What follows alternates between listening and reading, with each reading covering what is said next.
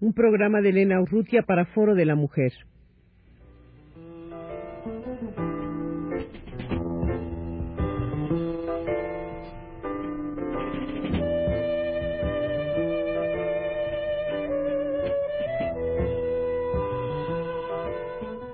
Foro de la Mujer.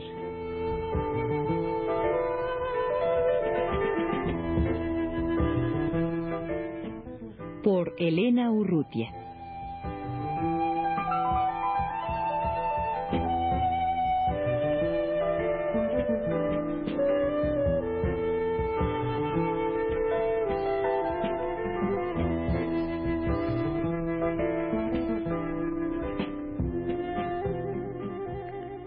Asociación de Mujeres Nicaragüenses Luisa Amanda Espinosa ha publicado un libro con texto y fotografías que se llama Mujer en Nicaragua y lo ha sacado a la luz la editorial Nueva Nicaragua.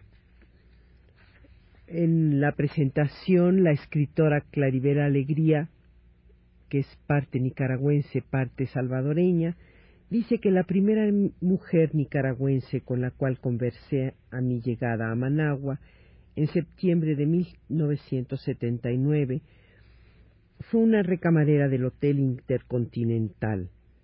Después de doblar cuidadosamente las sábanas bajo las esquinas del colchón, se enderezó y miró ausente a través de la ventana. Solo había escombros. Poco antes del triunfo, dijo sin volver a, verme, relata Claribel Alegría, enterré en una zanja a mi hermana, a mi marido y a un sobrino. Los cubría a los tres con una sábana. Diez niños me quedaron, seis de mi hermana y cuatro míos. Hubo un silencio incómodo. Me volvió a ver y agregó, dice Claribel Alegría, por nuestros muertos estamos vivos. La frase me sobrecogió. En pocas palabras había expresado la filosofía de este pueblo. Cinco años más tarde me encuentro a la mujer nicaragüense integrada a todas las tareas de la revolución. La vemos alfabetizando en los más remotos rincones del país, aprendiendo en la universidad, vacunando en los puestos de salud, cantando para hacerles a los guardafronteras más llevadera su vigilia, colaborando en los talleres de poesía, recogiendo café y algodón, sembrando granos, atendiendo al enfermo en los hospitales, cuidando llenas de amor a los niños en los centros infantiles, atendiendo su hogar, recuperando su identidad como mujer, etc. La mujer nicaragüense está consciente de que es tan útil, tan indispensable como el hombre, y que la palabra también le pertenece. Ha aprendido a discutir, a decidir y a la par de su compañero, siguiendo el ejemplo de Rafaela Herrera, de Blanca Arauz, de Luisa Amanda Espinosa, de Arlene y de tantas otras heroínas, levanta también el fusil para defender esta hermosa revolución que pese a las constantes agresiones y al poderío del enemigo, jamás dará un paso atrás. Más adelante, en el capítulo dedicado a nuestra memoria y subtitulado con Sandino, se recuerda aquellas mujeres que se negaron a parir hijos de españoles para que sus hijos no fueran esclavos, y como Xochitl Ucal, que en lengua náhuatl quiere decir flor de caña, hija del cacique Adiac, quien prefirió morir ahorcada antes que ceder a la dominación de los colonizadores. Más tarde, en la costa atlántica, un grupo de prostitutas, a quienes Sandino llamaba las muchachas, rescatan del agua del mar armas arrojadas por los yanquis. Ellas creían en la causa de Sandino y por eso ajusticiaban a los invasores que llegaban a pasar la noche con ellas. En la época de la resistencia, Carlos Mejía Godoy señala que como una síntesis de los años anteriores, la, mujer obrera, la campesina, la estudiante, la doméstica, se integra como militante revolucionaria a la organización vanguardia el Frente Sandinista de Liberación Nacional. entre otras Gladys Baez, Doris Tijerino, Olga Avilés, Michelle Najlis, Gloria Campos, y a la vanguardia de todas ellas Luisa Amanda Espinosa, primera militante sandinista caída en combate. El 29 de septiembre de 1977 nace AMPRONAC, la Asociación de Mujeres ante la Problemática Nacional. Entre otros planteamientos que se hizo AMPRONAC está la igualdad de los derechos civiles, la no comercialización de la mujer, igual salario por igual trabajo y tierra para el que trabaja.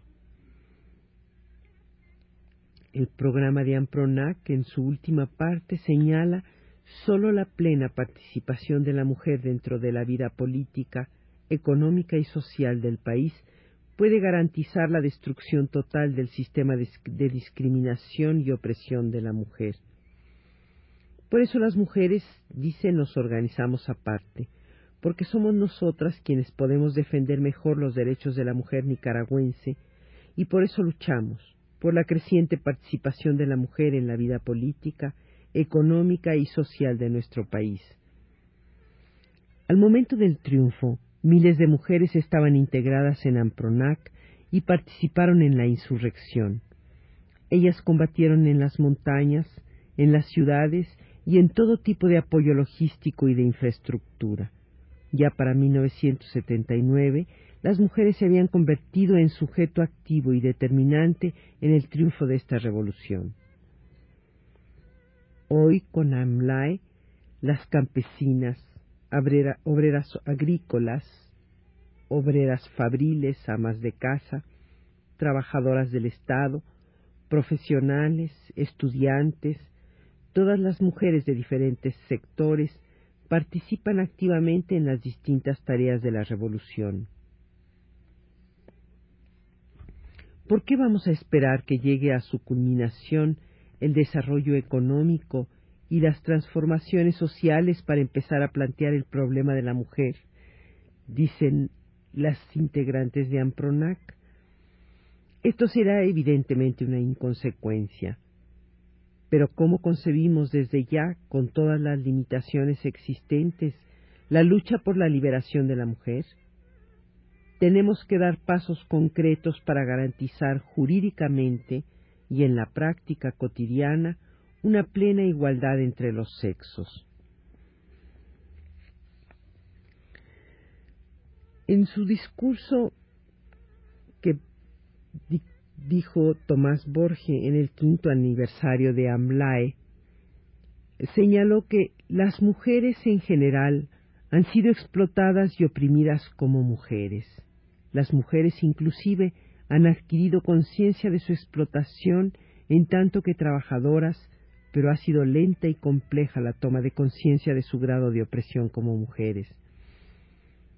Hay que emprender una lucha ideológica difícil y prolongada, lucha que corresponde por igual a hombres y mujeres. Los hombres, dice Borge, tenemos que superar una multitud de prejuicios tenemos conocimiento de compañeros que son revolucionarios en la calle, en el centro de trabajo, en todas partes, pero que son señores feudales de horca y cuchilla en el hogar. Todos nosotros dentro del hogar debemos de convertirnos en compañeros de la mujer, en maestros y alumnos de la mujer, compartir con ella la educación política en la medida de lo posible, las tareas del hogar, el amor y el cuidado de los hijos y el amor y la defensa de la revolución. Hasta aquí Tomás Borge. En el plano de las leyes, entre otras cosas, las mujeres obtuvieron un gran avance en la creación de la Oficina Legal de la Mujer, que ha dado asesoría legal y seguimiento a mujeres con problemas de guarda de menores y pensiones alimenticias. Entre otras cosas, también está la ley de adopción que establece que pueden adoptar niños tanto el hombre como la mujer. Vela por el bienestar del niño y por la venta protege la venta de niños que existían en el pasado. Por otro lado está la ley en la ley de medios de comunicación que prohíbe utilizar a la mujer como símbolo sexual de propaganda. La ley de protección de la lactancia materna que prohíbe la propaganda comercial de productos lácteos sustitutos de la leche materna cuando se diera el caso de incitar a la madre a su utilización en, detrimento de la leche materna y otra ley, por ejemplo, la de seguridad social, que amplía el, el concepto de beneficiario de la pensión de viudez, incorporando a la compañera y, por otro lado, amplía derechos para el periodo de embarazo. Para terminar el documento que suscribe la Asociación de Mujeres Nicaragüenses Luisa Amanda Espinosa, señalan y si tomamos las armas, no es para defender la guerra, sino para luchar fieramente contra la guerra que nos hace el imperialismo norteamericano. Al igual que antes sabíamos que la derrota de la dictadura era la premisa fundamental para el inicio de la liberación de la mujer. De ese mismo modo, ahora sabemos que la consolidación y desarrollo de nuestra revolución y la preservación de la paz son condiciones fundamentales para la consolidación y desarrollo de nuestras conquistas como mujeres. Una parte importante de la de esta publicación Mujer en Nicaragua, como decía yo, contiene fotografías de que intentan dar una visión bastante completa de esa mujer en, Nicaragua, que ya sabemos son tantas mujeres, lo mismo en la lucha que en el trabajo, que en la diversión, que en el estudio, eh, de todas edades, ancianas tejiendo, eh, en el trabajo del campo, en, el, la venta, niñas, eh, jóvenes, adultas. Y para terminar, eh, daré lectura a uno de los poemas que contiene también esta publicación. Este poema es de Gioconda Belli y se titula En la doliente soledad del domingo. Aquí estoy, desnuda, sobre las sábanas solitarias de esta cama donde te deseo. Veo mi cuerpo liso y rosado en el espejo, mi cuerpo que fue ávido territorio de tus besos, este cuerpo lleno de recuerdos de tu desbordada pasión, sobre el que peleaste sudorosas batallas en largas noches de quejidos y risas y ruidos de mis cuevas interiores.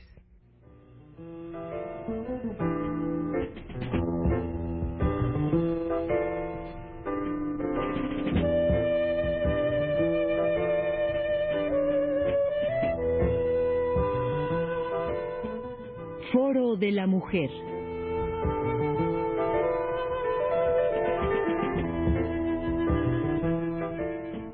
Por Elena Urrutia.